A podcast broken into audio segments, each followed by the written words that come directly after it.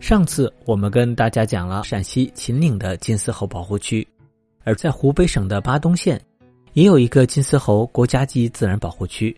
这个保护区虽然主要是保护我国的国宝级动物金丝猴的，但同时它也致力于保护整个的森林生态系统的多样性。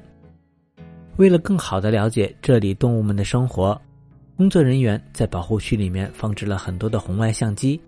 用来监测动物们的日常活动，而前两天他们在收集相机拍摄的视频时，发现了一只白色的脊鹿和一只黄色的脊鹿在一起觅食，这是一个令人非常惊奇的场景，因为脊鹿通常是独居生活的，很少和其他脊鹿一起出现。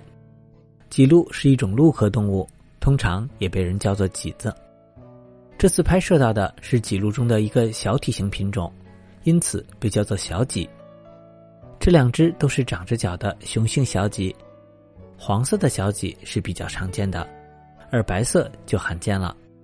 在相机的画面中，这只白色的小麂通体雪白，连头上的犄角都是白色的，正在啃食着青草，而且它一边吃草，还一边警觉地抬头张望。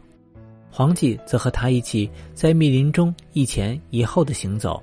就好像是一对好朋友。在这个区域中，工作人员们还曾经发现过白蛇、白狼、白熊等白化动物。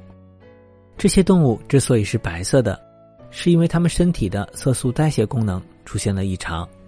而白化动物在这里频繁的出现，专家们猜测，可能是因为这里的山势非常陡峭，地形复杂，相对很封闭。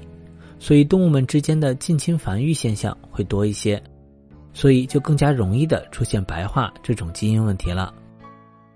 自然的神奇和多样性，真的需要我们更多的关注和保护呢。